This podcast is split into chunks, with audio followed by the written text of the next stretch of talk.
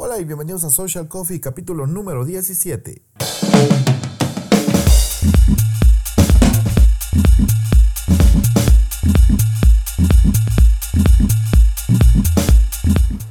Bienvenidos a Social Coffee. En este capítulo tengo el agrado de presentarles una entrevista que tuve el gusto de hacer a Pancho García en las instalaciones de sus nuevas oficinas en el TEC y por supuesto aprendí un montón. Yo sé que también vas a aprender junto conmigo. Si quieres ver el vídeo está en YouTube, también está en Facebook, así que de antemano espero que disfrutes, que te entretengas, que te diviertas, pero principalmente que te atrevas a hacer todo lo que Pancho nos enseña en esta entrevista.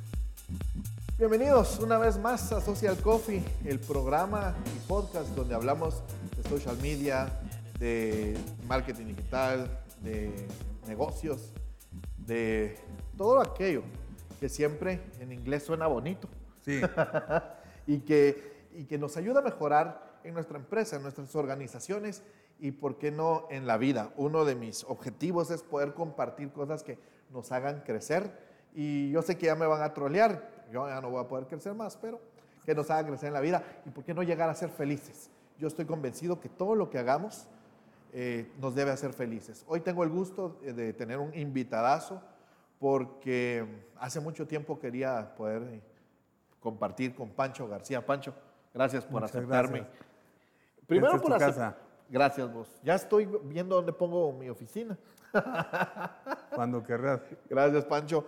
Eh, la verdad es que muy contento de estar acá. Estamos transmitiendo en vivo para Facebook y también estamos transmitiendo, pues, estamos grabando ya el podcast que se transmite, que se comparte en www.marvinluna.pro. Y antes de iniciar las preguntas, los cuestionamientos y antes que iniciemos a aprender, te sugiero que tomes papel y lápiz, que empeces a anotar lo que hoy vamos a aprender con Pancho y agradecerle al TEC, porque hoy, de hecho, Pancho tiene aquí su oficina, sí se puede decir, bueno, ya lo dije, está aquí, Sí, sí eh, puede. está acá su empresa en eh, el TEC y gracias al TEC porque es patrocinador también de Social Coffee, gracias a Benchmark, nuestro aliado en email marketing y también a 6 grados, pues la agencia que represento, con la que pues producimos esta, es- este trabajo. Así que de verdad, eh, gracias Pancho una vez más y ya comenzando, comenzando y emocionado de estar aquí la reunión. Bueno, hay muchas cosas que yo te quisiera preguntar. Dale. Eh, pero quiero comenzar con una que, nunca la he hecho. ¿Cuántos años tenés? Todos. Todos los que llevas hasta ahorita. Todos los que llevo hasta ahorita. Yo no cumplo años. Subo de niveles como en los juegos de videogame. Pues ahorita voy en la pantalla 61. Ah, en el nivel 61, ya Sí, sos pro. Ya soy pro, ya tengo los mejores carros, los mejores armas. Ya. Ya peleo mejor que todos los demás. Y la táctica y La estrategia táctica está, ya está pulida. pulidita. Genial. Bueno, te pregunto, yo, yo he estado siguiéndote ya hace un tiempo, tuve el honor de conocerte en persona, de lejos, pero en persona, te lo decía en el 2015, cuando en un evento de, de emprendimiento diste una charla que a mí me dejó bastante motivado, eh, contento, y yo creo que cuando uno enseña algo, en, en lo personal lo creo, uno debe, aparte de enseñar, motivar a la gente para que pues, lo puedan hacer, Y ¿verdad? Más que motivar, inspirar. Inspirar, es cierto. Porque para mí la motivación muchas veces es externa Ok. y se queda afuera, ¿verdad? Se queda como cuando mojas una, una piedra, la-. Llega el sol y la seca. Ajá. Pero cuando inspiras, Mm. prendes una candela dentro del corazón de la gente Para que para siga. que siga alumbrando de ahí en adelante. Genial. Bueno, ya comenzaron a notar, creo yo. creo que vale la pena el- la mención. Fíjate que, eh, contanos un poquito quién es Pancho. Pancho es un aprendiz de ser humano. Me encanta eso. Pancho es alguien que no nunca ha dejado de aprender, nunca se ha creído ni el mejor creativo, ni el mejor estratega, ni el mejor publicista. Simplemente soy un aprendiz de ser humano que está empe- empezando a, a entender por qué estamos aquí, ya a los 61 años. A los- Ya- ya- nivel ya- 61. ya- en el nivel 61 ya empezás a entender en qué juego estás, ¿verdad? En qué, Claro. en qué universo estás jugando. Y según los psiquiatras, uno llega a la madurez plena a los 65 años. y de acuerdo a, unos, a un estudio que han hecho los psicólogos y psiquiatras en los últimos tiempos, la edad más productiva del ser humano es de los, eh, intelectualmente por lo menos, es de los 60 a los 80 años, o sea que yo estoy recién nacido. Estás comenzando la vida. o sea, vuelve a, ser, vuelve a ser el punto de, soy un aprendiz de ser humano. Todo lo que yo sabía de mercadeo y todo lo que yo sabía de estrategia y todo lo que yo sabía de publicidad, la tecnología lo ha venido a cambiar. Claro, que me decías hace un ratito. Sí, entonces tengo que aprender de nuevo. Y lo más fascinante de este mundo es que se aprende todos los días. No solo una cosa, sino que muchas. Hay que, yo creo que uno debe estar muy perceptivo, ¿verdad, Pancho? Para todo lo que hay. Hay algo que aprender de todos. Yo creo principalmente la, de la, gente que está viviendo. Me encantó. Bueno, no quiero hacer spoiler, así que voy a ir en orden porque yo hago, yo ya hice mi, mi, mi tareita. Pero la verdad que entonces, comenzando con esto, Pancho es un aprendiz de ser humano. Y creo que ahí sería muy profundo también empezar a hablar acerca de qué es ser humano. Pero... Exactamente, es que fíjate que es, yo soy un aprendiz de ser humano. Somos humanos o parecemos humanos, pero no somos humanos. Estamos todavía en, una, en un proceso de aprendizaje, porque el Homo sapiens todavía solo tiene, solo tiene más o menos 100 mil años de estar caminando sobre la Tierra, o sea, sobre un universo que tiene miles de millones de años. Cuando te das cuenta de eso, realmente estamos empezando a aprender y empezando a, a, desaprender también, que yo creo que es lo más importante. Cuando, llegas y te preguntan qué necesitas para llenar una taza, lo más importante es que esté vacía. Porque, porque si, si, si, tú tienes la taza llena, no importa, no importa qué tan vacía esté, no, no importa qué, tan, qué tanto querrás aprender, no vas a aprender, gracias. No vas a aprender porque está llena. Sí. Entonces no, no cabe nada ahí. Wow, es cierto. Entonces, para aprender hay que desaprender y para desaprender hay que renunciar al ego es una de las cosas más duras que hay. Entender que no lo sabemos todo, ¿verdad, Pancho? Fíjate que... Yo siempre digo que Sócrates decía que no sabía nada. Te manda... Ah, muchas gracias. Te manda saludos Julio Zelaya. Ah, la transmisión en vivo. Dice... El gran Julio. Un saludo especial a quien ha sido uno de mis mentores. ¡Wow! Muchas gracias. y amigos más queridos y admirados. Grande Pancho, sí, es bien grande, como un 80. un 82 Padre al cuadrado. un 82. Si yo tomé la foto. Antes era el doble de, Tom Cruise, ahora soy el triple. ya, yo trato, bueno, alguien me decía, mira, ¿tenés alguna entrevista que sea seria? Y, le digo yo, gracias a Dios, no. me, la paso aprendiendo y divirtiéndome como decía Patch Adams, intenté hablar serio alguna vez, pero no funcionó. Sí, Entonces creo que por ahí está, está, interesante. Muchas gracias, sí, sí, muchas gracias. Pues fíjate que entre todo esto ya sabemos de Pancho la edad, quién es Pancho. Mira, muy interesante. Eh, Pancho, ¿qué empresas has fundado o en cuáles has estado? Porque quiero hablarte de una específica que me impactó mucho. Yo he estado en J. Walter Thompson, en McCann Erickson, en Leo Burnett, que fue una escuela muy linda para mí. Gracias. Macán y Leo Burnett fueron escuelas muy lindas. Luego abrí una agencia que se llamó Huachalal. allá. Huachalal significa amigos en Cachiquel, hermano en Quiché. Es una agencia que lo que quería era ser la mejor agencia eh, local eh, para cuentas que no eran multinacionales. Sí, por favor. Y, así sucedió. Ajá. Entonces funcionó muy bien y es una. Fue, fue mi, mi sueño crearla, la creé, pasó un tiempo, las cosas cambian, el mundo cambia, todos cambiamos y uno cree que uno podría mantener un, la vida como que si fuera un cuadro, ¿ves? Y no es cierto. La vida es una película. Está todo el tiempo filmándose. y que la cámara sos vos y tu, y, tu cerebro es quien filtra lo que vale y quien edita la película, ¿verdad? Y esa fue una parte muy linda de mi vida. Eh, fueron 18 años o 20 años de una agencia espectacular como lugar para trabajar, pero todo cambió. Mis socios se fueron eh, y entonces yo abrí una compañía nueva que se llama Pancho y Compañía. Y creé un sistema de, de desarrollo de marcas, una metodología de desarrollo de marcas que se llama arquitectura. Y ahora mi arquitectura mi hijo lo llevó a un nivel que tiene que ver con la tecnología. Eh, es una parte que se llama Maneki. Maneki es ese gatito que, que jala la fortuna para los chinos, ¿verdad? Pues mi hijo se le ocurrió ponerle Maneki a su empresa, a nuestra empresa, que está evolucionando la parte de la arquitectura. Sin embargo, mi arquitectura es una metodología específica para crear marcas eh, y tengo algunos ejemplos que se. Megapaca, por ejemplo, que es uno de los más famosos.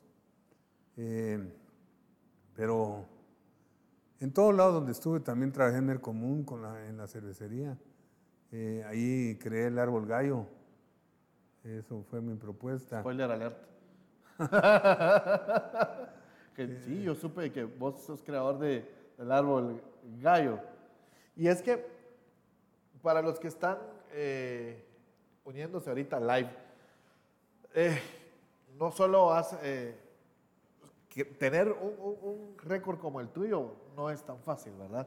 Y ahí eso te quería preguntar, porque yo aquí traigo mi chivo para hacerte las preguntas. El árbol gallo. ¿Cómo nació? ¿Cómo nació? Nació porque tenía un gerente de mercadeo, un director de mercadeo muy inteligente, muy capaz, que se llama Edgar Díaz. Él dijo, hagamos algo que no... En esa época todavía no se conocían como eh, actividades, ¿cómo se llaman? Eh, activaciones de mercado y todo ese tipo de rollos de ahora. ¿ah? En ese entonces eran ideas y siguen siendo ideas. Yo creo que los nombres que se le pongan pueden ser los que quieran, pero son ideas. Entonces me dijo, mira, yo quisiera algo que fuera más allá de un comercial, porque los comerciales son finalmente efímeros, ¿verdad? Pasa el comercial, funciona o no funciona, pero pasó. Por bueno que sea, te recordás y decís, te acordás de aquel comercial, pero es efímero. Entonces, hagamos algo que sea diferente. Y a mí se me ocurrió que, no es una idea original, es ver, y de eso se trata nuestro trabajo, nosotros somos recreativos, no somos creativos, ¿ves? somos recreativos. Vemos un montón de cosas y las juntamos de una manera original y distinta y hacemos algo nuevo. Claro. Pero el árbol gallo es el, es el árbol de la Casa Blanca en Washington entonces yo dije, ¿por qué no tenemos aquí una, un lugar donde podamos reunirnos de manera familiar, eh, a pesar de que es el árbol gallo y que la cerveza de alguna manera se relaciona con alcohol, pero no es, un, no es, no es una bebida para que te soques, ¿verdad? Sino que es una bebida, una bebida que tiene, una, tiene características incluso de saludables. Claro. Entonces, eh, es, una, es una bebida que podría ser considerada y que yo creo que es una bebida familiar. No necesariamente que los niños se la tomen, pero vos estás en una, en una eh, reunión, en un almuerzo, y estás echándote las cervecitas y no, nadie pasa, no pasa nada. es más, alegre. ¿ah? Entonces, pensando en hacer eh, algo más trascendente, dijimos, hagamos algo que llame la atención y que junte a las familias guatemaltecas alrededor de algún lugar. Y dijimos el obelisco. Y le dije, oh, hagamos un árbol de 25 metros. Y dijo, pues ya te fue la vara. El primero que hicimos creo que tuvo entre 15 y 20 metros, no me acuerdo. Yo quería que tuviera 25 metros. Y mi idea original es que todos los años se cambiara el diseño del árbol. El segundo diseño yo presenté tres diseños para que fueran, el primero era el clásico, que es el que han seguido haciendo. El segundo era una, como un macetero enorme en forma de árbol y que iba a ser lleno de macetas de flores de Pascua con luces blancas. Oh, Li- Lindo, yo me lo imagino y todavía... Y ahorita me imagino. El tercero iba a ser puras luces blancas con detalles rojos, al revés del, del año anterior. Ajá. Y así quería que fuera cada año distinto para que fuera a saber cómo es el árbol gallo de ahora. Pero, Ah, a muy pesar de que, eso. pero a pesar de que no es así, se convirtió en una tradición. Es fijo. ¿Ves? Y cuando, empie- cuando se pone el árbol gallo es que ya oficialmente estás En la el- época en la navideña. época navideña. Y eso empezó a tener réplicas en todos los municipios y hay ahorita un montón de árboles gallos y yo verdaderamente me siento muy contento de cada vez que se pone un árbol gallo, cada vez que llega la Navidad de ver que se vuelve a repetir algo que hice, que propuse en 1986, fue el primer árbol gallo. Ya es bastante. Yo tenía cuatro años. ¿A qué se ríe? Ahorita me acabas de hacer pedazos, yo tenía, yo Sí, ya, tenía ya. cuatro años. Sí, yo tenía cuatro años, pero eh, sí, o sea, obviamente es una tradición. Mira, a mí me, me- me impactó. Yo he estado leyendo para, para, para las entrevistas, siempre hago mis tareas y empiezo a indagar de las personas, aunque ya sabía de vos, había leído el tema de arquitectura y me encantó mucho el tema de árbol gallo. Me gusta la idea de que cada año se fuera renovando porque era un Sí. atractivo interesante. Era un atractivo adicional. Ajá. Sin embargo, pues, Está bien. to- de todos modos siempre llegamos a, a Sí. ver y la inauguración y las luces y eh, el show que El show hay es previo. Este, el año que recién pasó tuve el gusto de estar en esa época salí bastante a bastantes lugares y cabal vi el de Sololá, vi el de Huehuetenango, vi uno en San Marcos, ay, donde más no me acuerdo dónde estuve, que, y, y que todos son árboles gallo y Sí. muy bonito porque se está replicando y obviamente la marca está presente. Sí. Y eso es muy inteligente. Fíjate que en entre todo esto, ¿vos sos relojero o qué hacías vos? Porque yo estaba viendo que estuviste en Tic Tac. Lo que pasa es que yo me quedé solo muy joven, yo me quedé solo. Yo nací en una cuna de oro, ¿ves? Mi abuelita española decía que nosotros los García Galicia éramos florecitas de invernadero, porque así nos cuidaban. Ah, ya.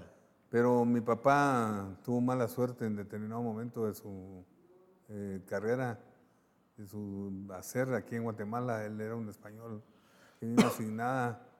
Empezó a trabajar de bodeguero en la Puerta del Sol. Y como era un tipo culto que había vivido 14 años en Francia Wow. y europeo y fue ganándose a los dueños, ya se llegó a ser gerente general de la Puerta del Sol y consiguió la representación de los libros Larousse. Ah, ¿Te acordás del pequeño Larousse, que era Sí. el diccionario que todos usábamos? y todavía lo siento. Sí, y para Centroamérica, y entonces le iba muy bien. Pero hizo un par de negocios que no le fue tan bien, entonces se cansó de Guatemala, le dio tristeza y se fue, se fue a los Estados Unidos. Volver a empezar a los 50 años.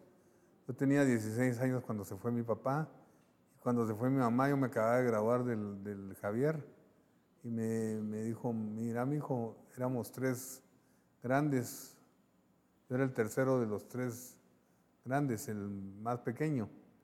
Yo tenía 17 años, pero como no nos podían ya mantener, yo busqué trabajo y me dieron trabajo en una relojería, en la relojería Tic Tac, en la 17 calle de la sexta y sexta, Y Sexta Avenida. Avenida, y que está en una esquina. Está en una, está, está en una esquina. Todavía está, todavía existe. Ah. Genial. Mira, yo, eh, eh, dentro de las charlas que encontré, mencionabas y te preguntaban cuán importante había sido empezar a trabajar joven. Porque ahora, como bien decís, y hoy temprano tenía una charla con un amigo. No, yo le voy a dar todo.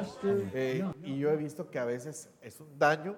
en algo- o sea, no, no hay que dejar de proveer, pero el, la provisión excesiva creo que es muy dañina. Totalmente, y para mí el punto es, una de las cosas que uno le hereda a sus hijos es la ética de trabajo, es, es cómo trabajas Claro. y para qué trabajas.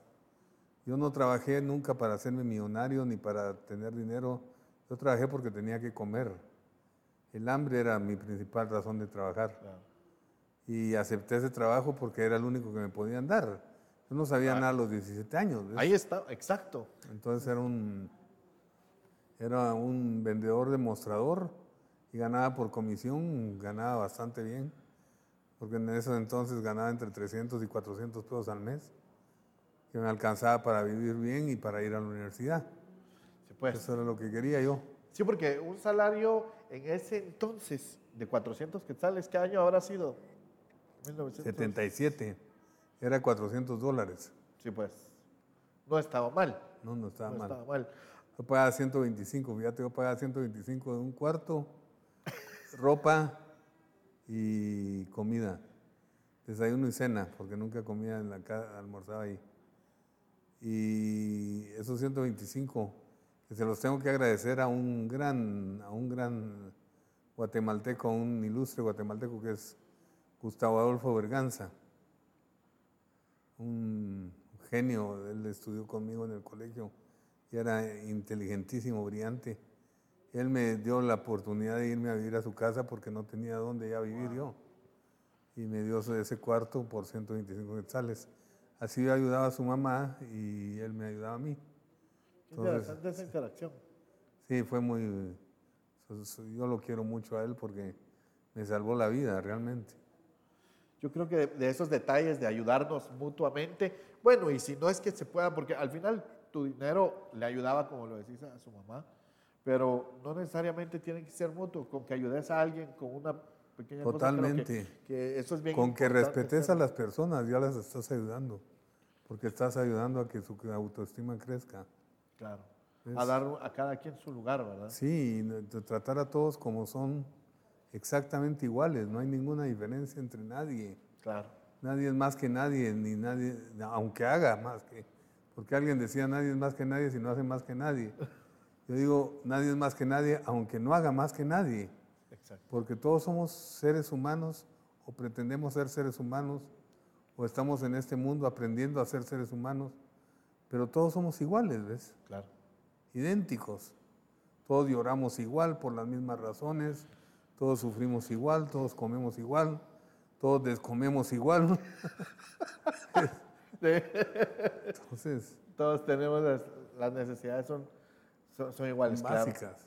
Yo creo que eso es bien importante porque cuando yo miraba esa parte humana tuya que, de- que mencionabas, me llamó mucho la atención porque todos vemos hoy a Pancho García, el creador de estas marcas tan fuertes, el que piensa, eh, seguro, porque yo sé que de muchos que han dicho, es un genio, por cierto, ahorita No. ya, ya hay más mensajes para vos, pero creo que es bien importante tomar en cuenta que, y, y por eso te lo preguntaba, la gente, siempre vemos el final, el Sí. producto final. Y creo que es bien importante que tengamos en cuenta, y por eso lo preguntaba, cómo es, cómo son los inicios y cómo fue en Los tu inicios, los inicios fueron duros. Bueno, de hecho, yo creo que Dios me ha mandado una vida que no ha sido eh, miel sobre hojuelas. ¿ves? Eh, a los 39 años me diagnosticaron, de hecho a los 39 me empezó a afectar, a los 44 años me, me- me diagnosticaron Parkinson temprano. Y no quiere decir que me diera de 5 a 7 en la mañana, porque eso hubiera sido bonito. ¿A qué horas me puedo levantar, doctor, para que no me dé el Parkinson temprano? Mientras más tarde, mejor. Mientras más tarde, mejor. No, sino que era que me dio 25, 30 años antes de lo que le da normalmente a alguien que va a padecer Parkinson. Y tuve asma antes de eso, fui asmático.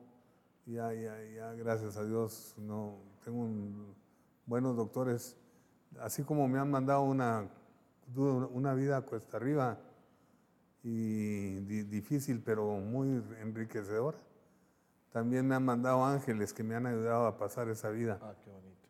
Sí, sí, en todo el tiempo, todo el tiempo siempre hay un ángel que, que aparece en forma de doctor, en forma de amigo, en forma de, consejero, en forma de cliente. Siempre hay alguien que, que llega como un ángel y, y me ayuda a seguir, a seguir queriendo vivir, porque solo hay dos formas. Una película que me encanta que es Shenzhen Redemption, que dice, el protagonista dice, solo nos podemos dedicar a vivir o dedicarnos a morir. Yo prefiero dedicarme a vivir. Claro.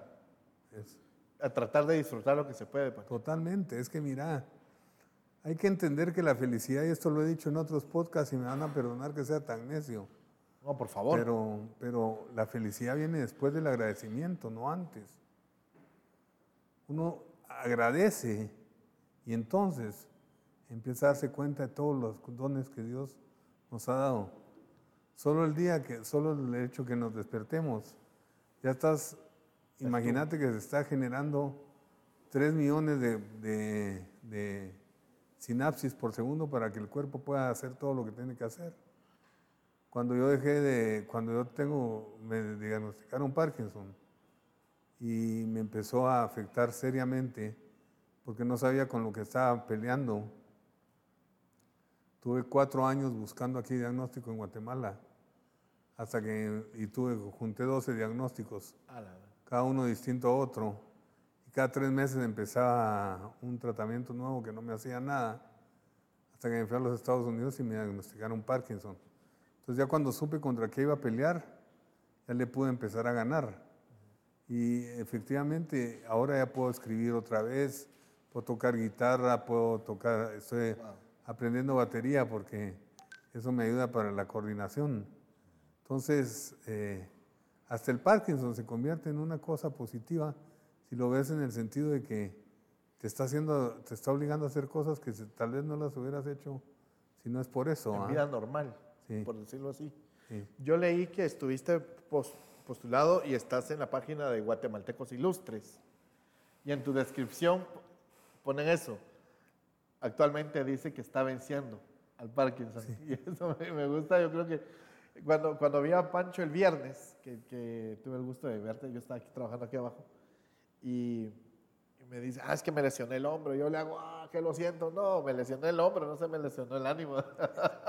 y creo que esa es una Me, actitud me- me quedé el hombro, no el ánimo. Pues sí.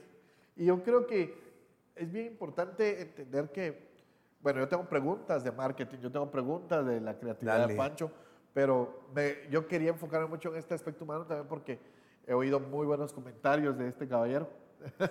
y te mando Claro. saludos, por cierto, eh, te voy a decir, ay, ya se perdió esto.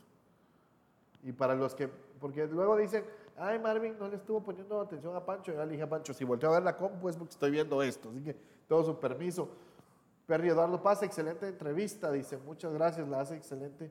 Dice, Alex Cruz Dávila, saludos Marvin, saludos a Pancho. Sergio Leiva, dice, saludos a Pancho. Su libro y curso de arquitectura es una verdadera cátedra de cómo hacer bien las cosas. Eh, eh, Chejo, Sergio Leiva, es eh, diseñador y creativo con nosotros y él tiene su agencia también y se, se la, se la fuma ahí y es eh, un asiduo lector también, así que ahí te mandan más saludos. Ahora, Pancho, ¿cómo comienza? Vos nos estás comentando, estuviste trabajando muy joven en, en Tic Tac, te iba bien y no creo que sea solo porque caías bien, sino lograbas ventas. Hacía ventas. Es allí donde comienza tu paso por la publicidad, por la Es ahí. Porque yo no estaba contento con lo que hacía. Me, me iba bien y podía sobrevivir, pero quería hacer otra cosa. Y siempre me llamó la atención los anuncios, la televisión, el mundo del espectáculo. Y entonces dije, yo quiero ser publicista. Y orgullosamente publicista. Yo no, no, no, no lo hice porque no tenía nada más que hacer. ¿ves? que mucho de eso había en mi época, cuando yo empecé hace 40 años.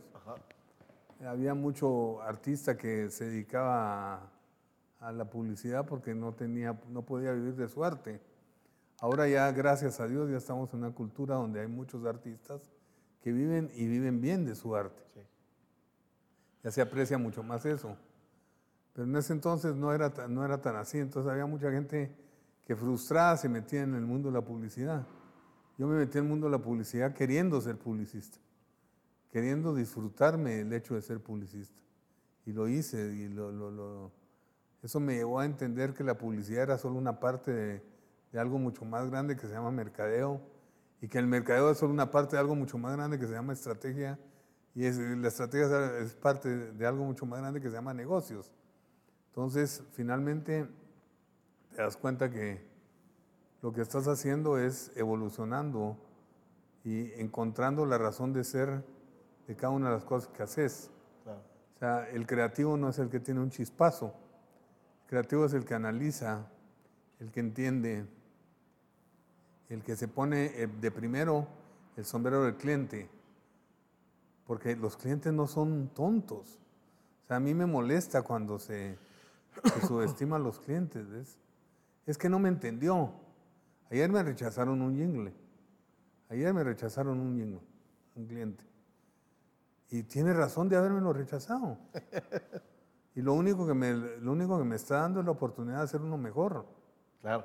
Entonces, e, e, ese, ese querer ser publicista y que querer hacer bien las cosas fue una de las cosas que me, me motivó a leer mucho, que aquí la, la, carrera de publicidad no era tan seria, ¿ves? Era como, ah, publicidad. Vamos a hacer esto. A ver qué sale. A ver qué sale. No, yo, yo, yo, yo le entré con todas las ganas y leí mucho, leo, sigo leyendo mucho. Ahorita estoy leyendo un libro que se llama, que me lo regaló un cliente, por cierto. Yo le llevé mi libro y él me dio este, que no lo escribió él, pero es muy bueno. Se llama eh, Expuestos. Y habla de que ahorita ya todos estamos expuestos a el escrutinio continuo del, del, mundo digital, a través del mundo digital, porque la información es lo más valioso. Hay tres, hay dos, dos economistas suecos que hablan de lo más valioso del siglo XXI. Lo primero es el tiempo. El tiempo es el bien más preciado, es porque es irrenovable. El segundo que pasó ahorita, pasó. Sí, ya estuvo. El segundo bien más valioso es la información. Yo estoy de acuerdo, pero yo le agregaría la información más el análisis. Claro. Porque la información es información. La información más análisis es conocimiento. y el tercer bien más valioso es la atención. La atención no en el sentido de ser atento, sino que en el sentido de llamar la atención. Como Madonna cuando le dio un beso a Britney Spears en un en una premiación de, MTV, de Grammys, ¿verdad? MTV, MTV, MTV, correcto. Premios MTV. Y si te das cuenta, ahorita ya el 9 de febrero se dan los premios Óscares. Y la gente está pendiente de eso porque la gente no quiere pensar, piensa ocho horas al día en su chance. La gente quiere, cuando sale de su trabajo, quiere entretenerse. Cuando está viendo, mira el formato de, las, noticias. El formato de las noticias en...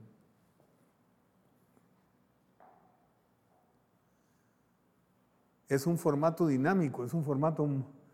Eh, CNN lo, lo, oh, perdón, fue TNT lo, encontró, Ted Turner, encontró que la gente no aceptaba más de una media hora de un bloque noticiero.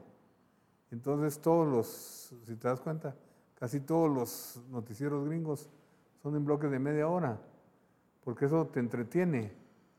Y a la media hora empiezan, cambian y dan otra noticia y a la media hora vuelven a empezar a dar la misma que dieron hace una hora, pero con más información. Es, es una continua, y más ahora que estamos en una época en la que todos, mira el equipo que vos traes, son dos cámaras, no estamos usando, estamos usando la luz natural. Eh, esto es mi, hace 30 años. Aquí habían 12 gentes, uno encargado de las luces, eh, dos cámaras que las tuvieron que haber traído cargadas, o sea, eh, grandes, enormes, ¿verdad? Que había que hacer un montón para poder transmitir algo. Para poder transmitir algo. Ahora la información está democratizada totalmente.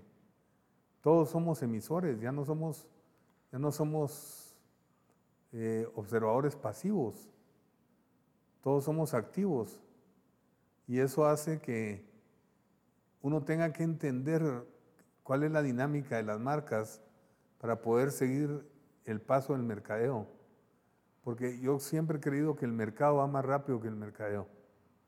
Entonces el mercado va más rápido, el mercadeo va atrás, corriendo para alcanzarlo. ¿ah? Viendo qué se logra hacer. en el viendo qué se logra hacer en el camino. Y eso, eso lo he aprendido porque yo me dediqué y les, les prometo, o sea, esto no es, no es eh, paja. Yo me he dedicado a aprender y a leer, a estudiar, a observar. Yo creo que la curiosidad mató al gato, pero salvó al creativo. Sin duda. Es- Entonces, el- el- los verdaderos creativos son los que observan, miran, son pacientes eh, y entienden el proceso que la gente tiene cuando está a punto de comprar o en el proceso de comprar. Yo creo que, bueno, y, y espero que estén anotando los que están escuchando el podcast, los que lo están viendo en vivo, pero igual se queda acá grabado. Pero es bien importante entender, yo cuando te escuchaba en algunas charlas decías hay que escuchar, y a mí me, el- sos un, un, eh, speaker de TED, ¿verdad? Sí. Y, escuché tu TED Talk, no, bueno, no sé cuántas has hecho. Uno. Esa, pero yo la estuve escuchando hoy, venía en camino y la estaba escuchando como a las 5 de la mañana y mencionabas algunos aspectos de que es bien importante también preguntar, es bien importante Totalmente. analizar a la gente y entrando al tema como tal para el tema de emprendimiento, yo te preguntaba acerca de cómo había sido esa transición porque cuando uno emprende uno debe ser muy creativo, debe ser muy pilas Total. para, para poder absorber toda la, la información, pero también para poderla transmitir. Yo recuerdo cuando comencé mi empresa de, de- de reparación de computadoras, yo hice mi primer volante porque yo entendí, dije, yo estaba sentado con mi socio en la sala de la casa de mi mamá, que ahí teníamos nuestra oficina, que era un escritorio donde reparábamos las computadoras, y le digo yo, ya sé por qué no, nadie nos llama, o sea, nadie nos conoce. Sí, sí, estamos, Creo estamos yo. Aquí, estamos aquí solitos diciendo que componemos computadoras, pero ¿A quién? no se lo hemos dicho a nadie. Y ahí viene mi primer fracaso en, en la Publi, porque hicimos un, un volante donde hacíamos mil cosas, ¿verdad? De la computadora. Pusimos una computadora que traía Word en ese entonces, los mandamos a imprimir y quedaron horrendos. Ahí empecé a entender que cuando uno imprime algo tiene que quedar bonito. Era por tema de costos. Sí. Y de repente alguien me llama y me dice, mira, mi jefe te quiere ver porque le conté que vos reparas computadoras, llegamos y ahí empecé a entender y empezar a buscar información de cómo llegar más fácil a los clientes. Ahora, ¿vos crees que la publicidad sea el- la responsable inicial del 100%, del 100 del éxito? No. ¿O en qué porcentajes No. crees vos? Yo te digo que eh, primero hablando del silencio y de saber escuchar, los japoneses en el principio de la sabiduría, de la sabiduría es el silencio. Wow. El segundo paso, aprender a escuchar. Es- y, y- y- y el otro día me decía alguien, mira, mirate en el espejo todos los días en la mañana y contá cuántas orejas tenés y cuántas bocas. Tenés dos orejas y una boca. Eso te está diciendo algo, ¿ah? te está diciendo algo que, Como que oigas el doble de lo que hables, porque así vas a aprender más.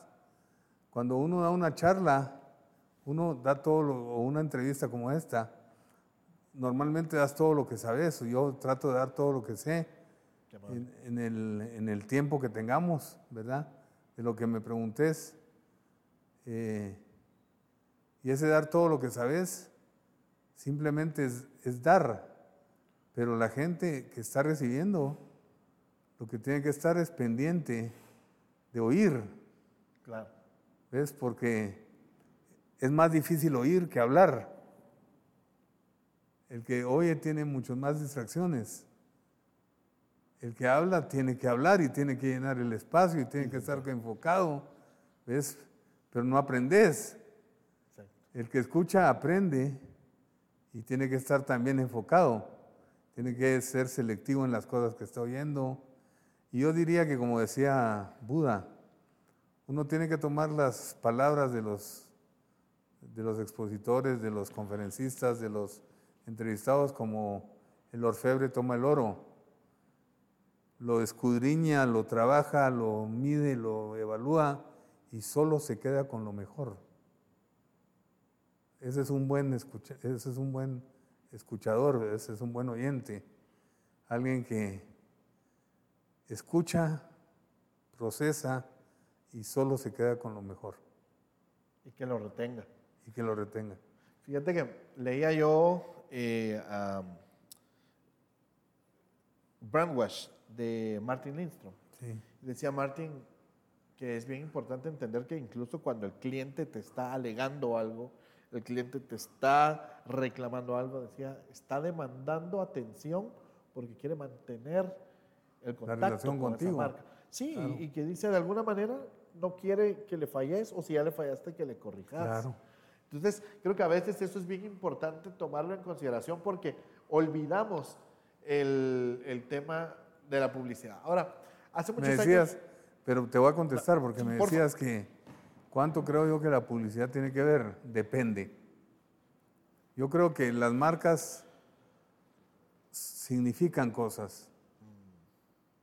Los productos hacen cosas. O sea, una botella de agua te quita la sed, pero Evian en Tikal a las 10 de la mañana no solo te quita la sed, sino que te quita la sed con la seguridad de que no te va a dar nada, un bicho raro que después no, nadie lo va a saber reconocer en el país en el que sos originario. Entonces por eso ves que hay un gringo que paga 5 dólares o 10 dólares por una botella de Bian. Claro. Que, y al lado hay un chorro que la, da el agua gratis, pero no sé si solo el agua.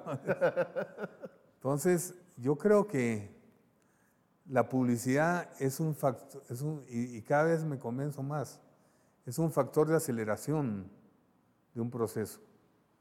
Pero no, en sí misma la publicidad no es nada, porque lo que tiene que ser es el producto, el, significado. Los productos son, tienen vida, ¿ves? Viven contigo, se relacionan contigo como, las marcas se relacionan contigo como como otras personas, están en tu mesa, están en tu casa, están en tu baño. Tenemos una eh, relación con ellos. Estableces una relación y que esa relación como todo va cambiando también. Entonces a veces la publicidad es importante, a veces es más importante las relaciones públicas porque trabajan sobre la reputación, a veces es más importante eh, la relación misma del producto están tocando. Chema. Chema. Están tocando. Esto es en vivo. Sí. Eh, entonces yo te diría que depende, depende mucho y tenés uno, uno de los grandes logros que creo que en mi vida profesional he tenido fue una batalla que ayer la analizaba con los estudiantes de la Marroquín. Y súper interesante porque es un caso que tuve con Philip Morris y BAT. Yo trabajaba para Philip Morris. Y Philip Morris tenía un, producto que se llamaba Rubios, que en ese entonces costaba 3 quetzales con 10 centavos. No, 3 con, perdón, 3.60 costaba. 310, 310. Belmont costaba 360, Casino costaba 310. Eh, Casino y Belmont eran de la BAT, British American Tobacco, Rubios era de Philip Morris y Malboro era de Philip Morris, pero Malboro costaba 450. Malboro era muy caro, era, tenía el 5% del mercado porque era caro. Rubios tenía más o menos el 40 o el 36 38% de mercado. Y entre Casino y Belmont tenían el otro 52, 52%. Pero viene, había, una, había un arreglo entre caballeros que no se podía sacar ningún, ningún producto que costara menos de 3.10. Pero para que exista un arreglo entre caballeros tienen que haber dos caballeros y alguien sacó un producto a 250, que fue British American Tobacco, ah. Montana. Y Montana en tres meses le quitó 11 puntos a Rubios de mercado, le quitó 11 puntos a Casino y 11 puntos a Belmont. O sea, aunque canibalizó sus marcas, pero le quitó 11 puntos a Rubios. Y by the book, tú lo que tenías que hacer de acuerdo a los libros era sacar un flanker. Y nosotros dijimos, no, las grandes ideas no son publicitarias, las grandes ideas son estratégicas. ¿Qué es lo único que tiene Montana que no tiene Rubios ahorita? El precio. Bajemos el precio de Rubios al de Montana y le quitamos su razón de ser. Y se atrevieron y les costó. Hicieron los cálculos y era más o menos 7 millones de quetzales lo que dejaba de percibir. Pero en tres meses desapareció Montana y Rubio llegó a tener más del 80% del mercado en los próximos cinco años. O sea, que te das cuenta que las grandes ideas no son publicitarias, a veces son estratégicas. Entonces, eso no, fue una, ese no fue un movimiento de publicidad, ese fue un movimiento de pricing. Claro, el puro pricing fue Puro pricing. Y, y que a la vez me haces ver que debemos tener cuidado porque nuestra estrategia de precios Sí. nos puede matar a nosotros mismos. Totalmente. Y el planteamiento que te, que te quiero decir es que el proceso de mercadeo es un proceso holístico. Claro, Es un proceso que tiene que ver con todo. todo es integral. con la logística, con la producción, con, pero tiene que nacer de un producto que tenga algo único, diferente, especial y que, y que sea verdaderamente relevante para el consumidor. Y que sepas presentarlo, ¿verdad? El saber presentarlo es lo que es la publicidad de alguna manera. Nosotros lo vivimos como esencia. La- la- el primero es el, de primero se establece una relación, después eso genera una reputación y también genera la imagen. Pero todos tienen que funcionar de una manera paralela, más que un círculo concéntrico, más que círculos concéntricos. Como lo explico en mi libro de ahora, en el próximo libro voy a hablar de que es más una relación como atómica, ¿verdad? Donde pueden estar funcionando la reputación, la imagen y la relación al mismo tiempo en favor de la marca. No va uno detrás de otro, ¿ves? Sino que son simultáneos. Entonces tú me dices, ¿qué es más importante? No te lo sabría decir hasta que me pongas un caso en el que yo me di cuenta de por qué es que está funcionando o no está funcionando lo que estás haciendo. Wow. Megapaca, ¿cómo sale, Pancho? Megapaca sale de una forma muy interesante. Megapaca ya tenía éxito. Antes que vos llegaras a la Claro, tenían siete tiendas. Siete tiendas. Wow. Y cuando nos dieron Megapaca, yo le dije a Mario Peña que es un gran tipo, es un tipo genial, con una ética de trabajo increíble. Y es- son todos, la familia de ellos son impresionantes porque todos son trabajadorazos. ¿Y qué, qué- qué fue lo que pasó? Llegaron y le dije, mira, tengo miedo de aceptar tu cuenta porque ya tienes éxito. Si yo la toco y la, le hago algo mal, Se viene. se viene para abajo. O sea, mejor dame algo que tenga problemas, porque cualquier cosa, cualquier cosa que pasar. Cualquier cosa que haga va a ser mejor que lo que están haciendo, ¿va? Claro, claro. Pero no, eh, Megapaca ya tenía éxito. Entonces empezamos a analizar por qué tenía éxito. Y la razón era dos cosas importantes. Primero, tenían, no era una paca cualquiera donde encontraba las cosas en la- el suelo apiladas o se- no, es- tenían orden. Eso fue una cosa que nos llamó mucho la atención. Tenían orden. Tenían un sistema de precio muy inteligente, que era como una subasta al revés. El primer, la primera semana costaba X, la segunda semana costaba X menos 25%, la tercera semana X menos 50% y la cuarta semana se liquidaban a un quetzal todo lo que no se había vendido. Era una forma muy inteligente porque es la gente la que le pone precio a las cosas. Y también el riesgo que se corría al, al momento de ir a comprar y dejar Así algo. es. Entonces Genial. funcionó y vimos eso, vimos que la gente llegaba a buscar tesoros. ¿ves? Y entonces, Se abrió paca. sí, y, y en el Se abrió Paca era ir a buscar qué había de, de- de- de bueno, porque te encontrabas camisas Tommy Hilfiger casi nuevas, camisas Ralph Lauren, ¿verdad? y buenas marcas. Y entonces dijimos, bueno, ¿qué hacemos? Démosle lo que esta marca merece, porque ya es una marca.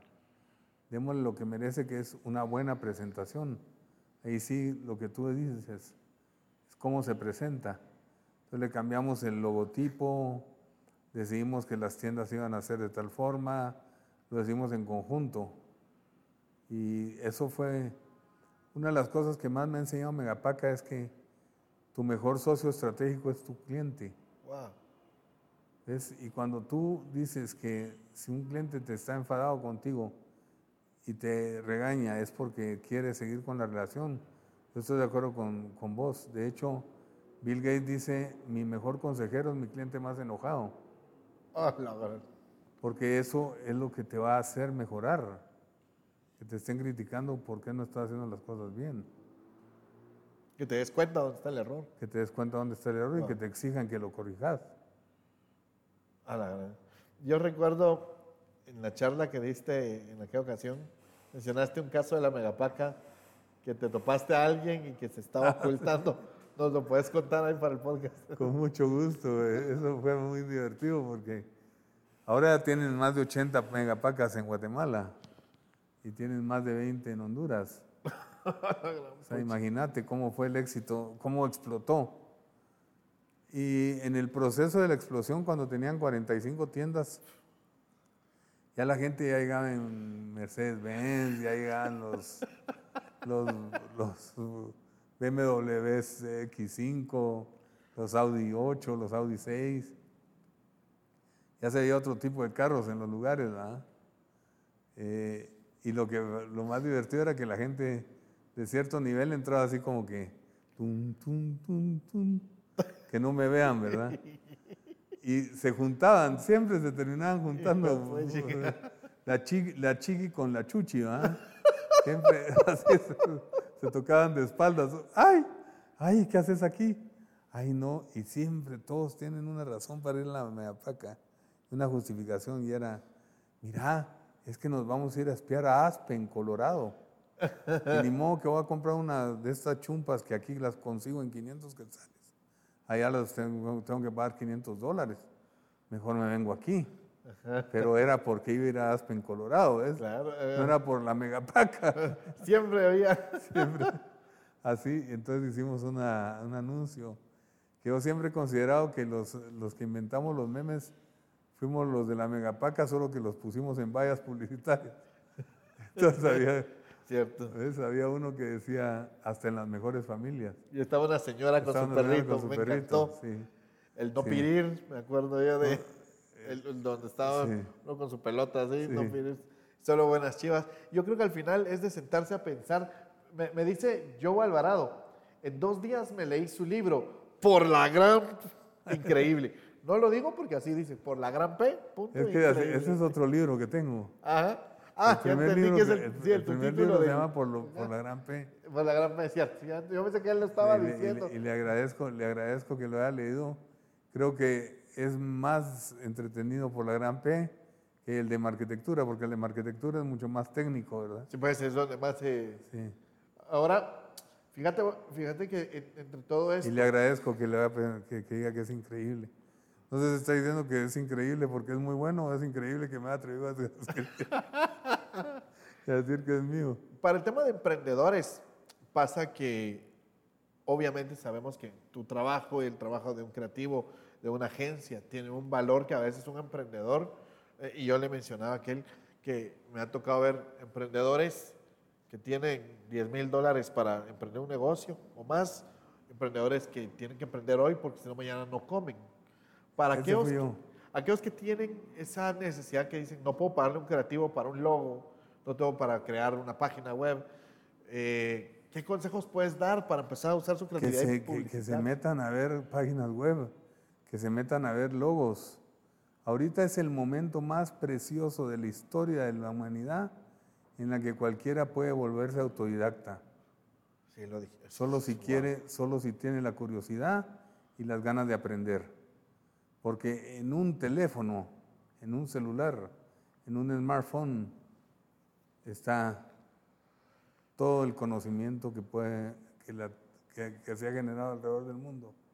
De todo. Ahí está todo. Ahí está, entonces no tienes excusa ahora de que es que no tengo dinero, sí, pero tenés cerebro. Ahora, usar el dinero es más fácil que usar el cerebro, ¿ok? Cuesta menos, Wow. pero hay que usar el cerebro, que cuesta más usarlo, pero también da mejores réditos. Exacto. Es- Contabas en una de tus charlas el caso de un amigo tuyo que tenía una finca. Sí, tenía una finca y él venía de Texas A&M, de ingeniero mercado, mercado agricultor o no sé qué, un título medio raro. Pero básicamente era un ingeniero agrónomo, es graduado en Estados Unidos. Solo que en inglés, Solo que habla en inglés. Se ve más bonito ¿En eh, inglés? en inglés. Eh, y fue a su, a su finca y trató de hacer una, una presa para hacer una un riego por goteo y no pudo hacerlo. No pudo llegar a la finca durante seis meses por la guerrilla porque era en el 81-82 Wow. y cuando llegó a, la- a los seis meses ya estaba hecha la presa que él había pretendido hacer en, los, en el año anterior. Llama al caporal y le dice, mira vos, Miguel, ¿quién hizo la presa? Nosotros, patrón. ¿Y cómo lo pudieron hacer? Es que como nosotros no sabemos, tenemos que pensar. Y yo creo que eso es la lección de todo esto. Y, y- y para no aburrir, cerremos ahí. Yo te doy otro, otro día si querés Claro. hablamos de otras cosas, pero cerremos en, en el hecho de que tenemos, si nos impresiona el smartphone, si nos impresiona las computadoras, veamos que tenemos la computadora más sofisticada que alguna vez se ha inventado en la historia del universo, que es el cerebro. Y si no sabemos usar esa computadora, todas las demás no nos van a servir de nada. Entonces, imagínate que nosotros tenemos la computadora más sofisticada y agradecemos que te- la tecnología nos haya llevado hasta donde está. No, hemos sido nosotros los que hemos llevado la tecnología hasta donde está. Sí, cierto. Porque es ¿Verdad? creación del hombre. Totalmente. Por eso es que cuando me dicen a mí es que vos sabes que Steve Jobs se salió de la universidad, vos sabes que Bill Gates se salió de la universidad. Ni modo, si estaban inventando cosas que no existían, que iban a aprender en la universidad. Claro. Se estaban haciendo un mundo totalmente diferente y nuevo. Pero eso son anécdotas, eso no es estadística. ¿Cuántos Steve Jobs hay? ¿Cuántos o hubo? ¿Cuántos Bill Gates hay? Michael Dell, que es otro que también dejó la Sí. universidad. Y, y tal, tal vez para ir cerrando, y, y te voy a dejar ya solo para ir terminando la transmisión, para que dejes un mensaje para estos emprendedores y, y gente que está estudiando para inspirarlos, pero alguien me decía lo mismo. Claro, la universidad no es perfecta, la universidad quizá no esté dando del todo todas las herramientas que se puedan necesitar, pero como decía Robert Kiyosaki, si crees que la educación es cara, deja ver la, Sí. la ignorancia. Y a, a mí me rompió mucho el paradigma de los genios y mi- multimillonarios de Silicon Valley que no fueron a la universidad porque eh, Zuckerberg ya, ya se graduó de la universidad y hay un montón de gente, co- Ma- Marcos Andrés Antila aquí en Guatemala que est- estuvo en la universidad que logrado mucho, pero creo que nos- me dejas mucho en qué pensar también y espero que todos ustedes están viendo la transmisión empezar a, a pensar a- una hojita en blanco. Tal vez te cerras, cerrate con eso y yo me voy a ir Eso. para allá para terminar la transmisión, pero cerrate con el tema de la, de la hoja en blanco, que no es la canción. No, no, no. es el reto más grande que tiene un creativo. Yo a lo que más miedo le tengo es a una hoja en blanco. Porque en ese momento me pidieron que esa hoja en blanco se convirtiera en un mensaje que pudiera convencer a un grupo de gente que lo va a oír por primera vez, que se pudiera convertir, convertir en un mensaje que los convenza de que nuestra marca es mejor que ninguna otra marca. Y lo que les recomiendo, lo que les aconsejo, tanto a los que hacen creatividad para vivir de ella, como para los que están haciéndolo para su empresa, lo que les recomiendo es que la mejor manera de romper el, miedo a la hoja en blanco es escribiendo algo, cualquier cosa. Yo lo que hago es escribo lo que el cliente me ha dicho que quiere decir y después trato de superarlo. Si no lo supero, le llevo lo que él me dijo. Y le digo, mira, la forma en que lo dijiste es la mejor forma. Pero normalmente sí hay forma de superarlo, porque todo lo hecho es susceptible de mejora. Entonces, rompan el miedo de escribir en la hoja en blanco. Escriban cualquier tontería, cualquier estupidez, cualquier cosa que se les venga y rompan ese miedo y empiecen a fluir. Y fluidez. Miren, porque ahora hay mejores fotos que nunca en la historia, porque ahorita no cuesta revelarlas. Antes cuando uno se iba a Europa se llevaba 12 rollos de 36 fotos, ibas viendo qué sí le tomaba foto y qué no le tomaba foto. Ahora puedes tomar todas las fotos que quieras con tu teléfono. Entonces eh, hay muchas mejores fotos de lo que había antes. ¿Por qué? Porque hay más fotos. Y el fluir, más ideas, mejores ideas. Entonces hay que fluir con todo lo que uno tenga y hay que romper el miedo al ojo en blanco escribiéndole encima algo. Aunque sea soy un idiota, no se me ocurre nada. Pero eso ya va a servir para inspirarme, para dejar de ser tan idiota. Y entonces vas a llegar a, alguna, vas a, llegar a algún lugar. Pacho, muchas gracias. Yo estoy de este lado. Solo viendo los mensajes, viendo ahí el agradecimiento de la gente que en varios inbox que tengo ahorita. Gracias por tu tiempo. Gracias a ti, muchas gracias a ti. De eh, una hora con dos minutos, bastante conocimiento. La hoja en blanco la podemos usar. Gracias a ustedes que están ahí escuchando el podcast, viendo este video, compártanlo por favor, hagan reuniones, hagan sus grupos. Ahora se pueden hacer videos en grupos sí, desde lejos, está muy lindo esto. Y gracias también pues a Maneki que nos recibió aquí en sus muy, muy lindas e inspiradoras instalaciones, a Pancho García también por, por tu tiempo y los invito a seguir conectados. Eh, pueden contactarnos 53 53 20 20 para hacer consultas, para preguntar si tiene alguna idea, si necesita apoyo, si quiere saber cómo crear un logo. Ahí ya tenemos muchas ideas que ya nos dio hoy Pancho, pero contactémonos 53 53 más 502 más 502 53 53 20 20 para toda Latinoamérica. Abrazos Colombia, Ecuador, México, España que nos ha estado escribiendo. Y de verdad, gracias Pancho por este tiempo. A usted, gracias. Esto fue Social Coffee con Pancho García. Muchas gracias por estar en Social Coffee una vez más y gracias por compartir con nosotros. Espero que te haya gustado, que te hayas entretenido y que hayas aprendido de esta entrevista con Pancho García. Hasta en el próximo capítulo de Social Coffee.